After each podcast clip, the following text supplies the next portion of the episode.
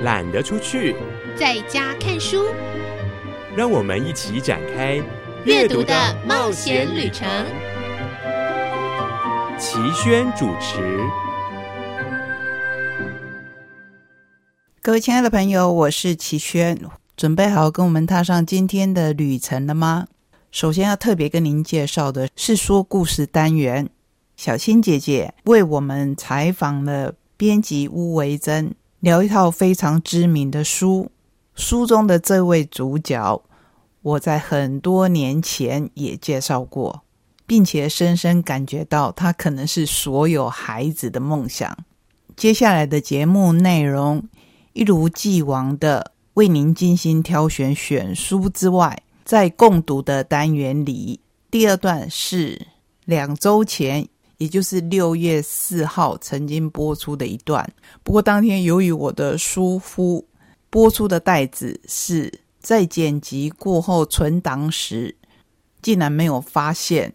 后来转档的时候，我转的依然是存档前还没有剪辑过的袋子，真是对收听到我坑坑巴巴，甚至有咳嗽声的朋友们。非常非常的抱歉，今天我仍然把它放在最后一段，当然是准确的音档。那就让我们来踏上旅程吧。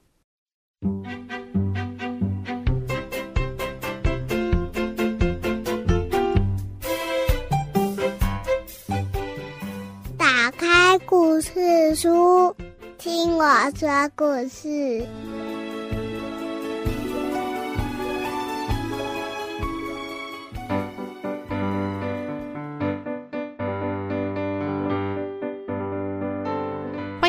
今天的节目，我是小青姐姐。今天是我们好书推荐的单元哦。要来推荐的这一套呢，是长袜皮皮这个系列，总共有三本，是由小麦田出版的。那这三本呢，分别有一长袜皮皮，二长袜皮皮出海去，三长袜皮皮到南岛。其实呢，这真的是一个非常经典的儿童文学作品，而且它已经快要八十年了。一九四五年出版的第一集开始来算起的话哦，好，所以呢，我们话不多说，我们要先来邀请今天连线的这位小麦田出版长袜皮皮系列的责任编辑乌维珍，维珍你好，你好，大家好。今天很开心可以跟大家聊长袜皮皮的故事。是我自己小时候是很喜欢一套，应该我们这个年纪哦 都很知道的日本的窗口边的小豆豆。在那时候呢，我们就觉得这个小豆豆已经是很颠覆我们儿童的这个形象哦。但是呢，我接触到长袜皮皮之后。哇！我发现他更了不起了，真的是啊！我们待会要留给这个维珍姐姐来跟我们介绍。而且我觉得更了不起的是，他是快要八十年前的耶。那时候的儿童福利、儿童权利完全没有人在重视的。那我们今天就要先请维珍跟我们分享哦。哎，小麦田这边会出版这一系列长袜皮皮的缘起是什么呢？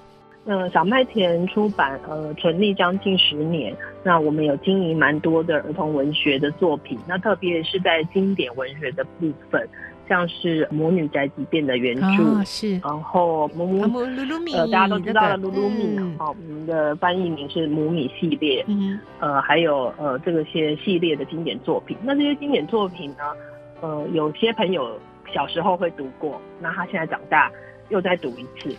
还有一个特色就是，我们自己在读重温这些儿童时期的故事的时候呢，我们会感受到当时那种小时候阅读的一种兴奋，就哎，我小时候有看过这个故事。是是。那另外一个心情是，我觉得就算我们长大了读，也还是会觉得这些故事很温暖，或者是说，好像也可以呼应到我们在生活中的一些挫折或是历练啊。毕竟我们经过长大成人。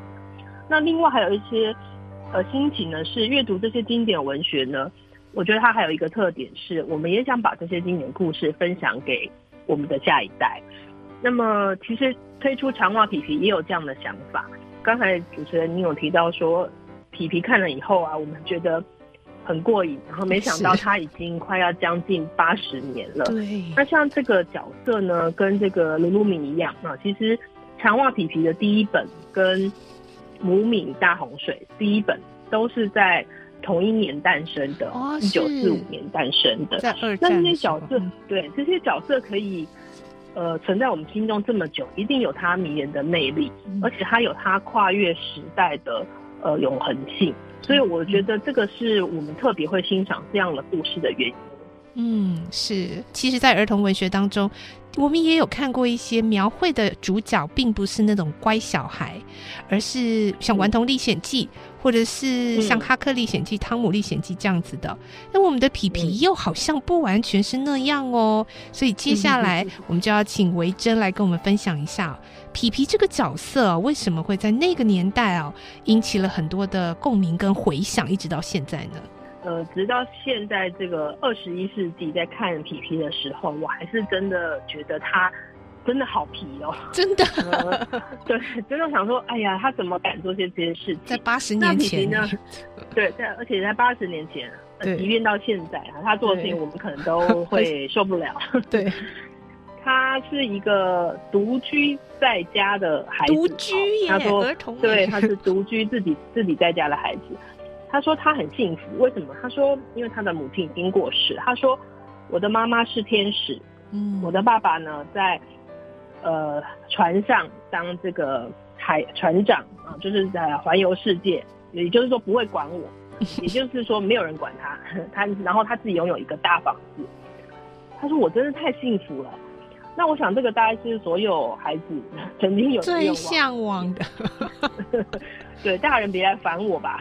这个皮皮设定是九岁而已嘛，对不对？对，九岁，他而且呢，他他还有一个朋友叫做这个尼尔森先生，就是一只猴。一对一只然后呢，他有一匹马。然后呢，在这个故事里面的皮皮，他不但没有人管他，而且他力大无穷，对，可以举起，对他可以举起他的马。嗯，那么，因为他就是独居在一个大房子里嘛，他爸爸开了房子里。有一天，这个警察就要来带他去儿童之家，就是、对，安置就是所有的孩子，对，如果说他没有大人照顾的话，就要去儿童之家。嗯那皮皮呢？为什么我说他到现在我们都还觉得他真是非常的聪明？那么皮皮就问警察说：“为什么儿童之家有什么呢？”他就说：“呃，警察就说，儿童之家就是儿童自己在这边生长啊的地方呢，生活的地方这样子。”那皮皮就说：“对呀、那我就是儿童啊，我在这个一个房子里，那我家也是儿童之家 啊。那这个他的这个很聪明的回答都把警察吓一跳了。其实他讲的也没错啊，是啊，就是他，对啊，他就是一个孩子嘛，那他就住在一个房子里，那这个地方家就是儿的确也是童之家，对 他不需要任何人来照顾他。那么，在这个警察要要来想要抓他的时候呢，哇，他跑来跑去，不但这个跑上到了屋顶，然后而且他身身手非常灵活，常常滑下屋顶。但是警察跑也跑上了屋顶，但是啊，警察不敢下来，警察不敢跳下来，还得请皮皮去救他们下来这样子。那所以在这个呃很多的小故事里面，我们会发现嗯，皮皮他拥有力气，是但是他也拥有智慧。嗯再来呢，他是一个很自律的人，嗯因为他的邻居呀、就说都没有人来大人的话，谁来叫你睡觉？嗯谁来说？我们不是常常说，哎呀，去洗澡啦，去写功课啊，准备睡觉了。嗯那皮皮呢就说，我会叫自己睡觉啊，我也会叫自己起床啊。如果我到了睡觉时间，我就跟自己说了三次该睡觉喽。如果我还不睡觉的话，我就会自己把棉被盖好啊。嗯，那我们就听了这个答案，就觉得说，哇，要是我们现在也可以这样就好。是啊，对，这是一个我们也觉得很自律的呃的孩子的状况。嗯那么皮皮呢，拥有他的呃力量，也拥有他的智慧。那么虽然他的这些行为有时候我们真的觉得是离经叛道，但是有时候也希望拥有他这样子的幽默与心态来面对我们生活中的一些困难。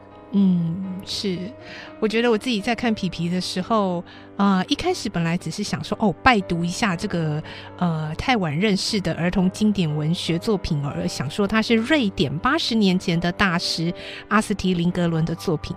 结果我自己在看的时候，真的就是像维珍刚刚提的，哇塞，这个会不会太惊世骇俗了一点？怎么会九岁的小朋友自己住啦？这个会被通报吧？然后，而且他怎么把大人丢出去啦？这样子会会会被一一九载走吧？但是，就像刚刚维珍也有提到的，皮皮有很多听起来好像诡辩，或者是妙语妙答。可是其实都有智慧，或甚至有哲学在里头，哎，所以，嗯，我觉得这个林格伦真的也是很厉害。我想他真的是很有心的，把当时可能儿童在瑞典的社会上发生的一些状况哦，然后把它尽情的抒发在这一套长袜皮皮的系列里头，所以真的是引起了很多很多的热烈的回响。那最后我们还有一点点的时间，是不是可以请维珍跟我们分享啊？那您在编辑这一套的过程中有没有让你印象深刻的内容或者是小故事呢？在这个国外授权的给我们的过程中啊，呃，有提供了一些在呃制作上的条件。那其中一个条件呢，就是他们希望在封面还有内文如果有使用到颜色，那他有给我们一个颜色表。哦那是这个就是有规定一些使用颜色，所以大家看到的现在封面上的颜色跟内页上的颜色呢，我们都叫它皮皮色。因为那个通常我们比如说有国外的翻译书进来，我们可以自己选择要使用的颜色跟设计嘛。嗯。但是呢，这个皮皮的这个原版的插画，当然是呃，已经也是一个非常经典的画家呃所创作的。那它的颜色呢，有一些规定的。那我们在这个研究时候，颜色的时候有点伤脑筋，因为要怎么样可以让我们本地的读者，呃，习惯这个颜色，也可以了解皮皮所传达的意涵。嗯，那我们的设设计师呃达姆他用了非常好的创意来加入了我们在这三本书里面内页的颜色有三个不一样的颜色，嗯，那封面呢是以红蓝为主，是。那一方面我们觉得很活泼，嗯，然后也传达了这个经典性，尤其大家知道，就像呃刚才您提到这个书已经是将近八十年前的作品了，插画的内画插画的这个风格跟线条也是如何把。过去的经典让它能够继续的流传下去，就是在设计上一个非常重要的的工作。所以在这个设计上的挑战呢，我们当然希望皮皮的精神可以流传下去。那我们希望大家阅读起来的时候会感到。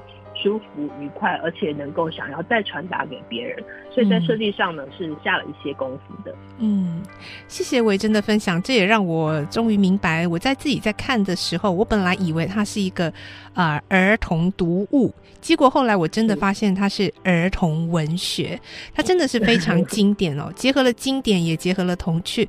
那我想小麦田这边在出版也是很用心。刚刚维珍说到的这个套色的这个封面啊，还有里面。的这个有一些插图，我觉得呃，不管是大人或小孩哦，如果小孩已经可以自己读了，它里面是没有注音的，但是它的编排呢，它的字哦，不像一般少年小说是很密很小的，它的字蛮大的，然后每一页的上下呢又留有充分的空白，所以小朋友自己来看的话呢，我觉得也是非常的呃适读性很高。那内容更不用说喽，如果大人来看的话，我觉得也是会非常津津乐道，会觉得。哇，这个小朋友真的是好样的，然后也真的能够想到说，哎，我在这个这系列书前面的导读，有这个专家提到，这一套书真的是在当时的瑞典，哦，掀起了一个像是儿童福利的革命哦，让瑞典成为了一个。全面没有体罚的国家，那这在现在来讲可能会觉得哦，对啊，大家不要体罚。可是八十年前哦的瑞典哦，所以我觉得这一套真的是很值得啊，爸爸妈妈跟孩子们一起来共读，或者呢，大朋友小朋友自己自己来阅读这样的一个经典系列，都会有很大的收获。我们今天非常谢谢小麦田出版的编辑维珍跟我们分享《长袜皮皮》这系列三本的经典好书，谢谢你，谢谢谢谢大家。嗯，下次有机会再请维珍为我们带来其他的好书喽，谢谢你，拜拜，拜拜。